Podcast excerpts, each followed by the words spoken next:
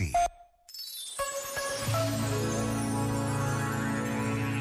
A luta faz parte da vida, mas não é para todos os dias. Naturalmente terei momentos exigentes. A vida pedirá que atravesse noites e vales profundos. Mas mal de mim se for todos os dias, todo o tempo. Tenderei a esconder-me e a perder-me dos outros e de mim mesmo. A luta faz parte da vida, mas não é para todos os dias.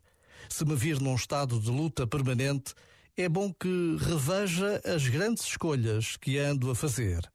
É bom que reveja as escolhas que tenho deixado por fazer.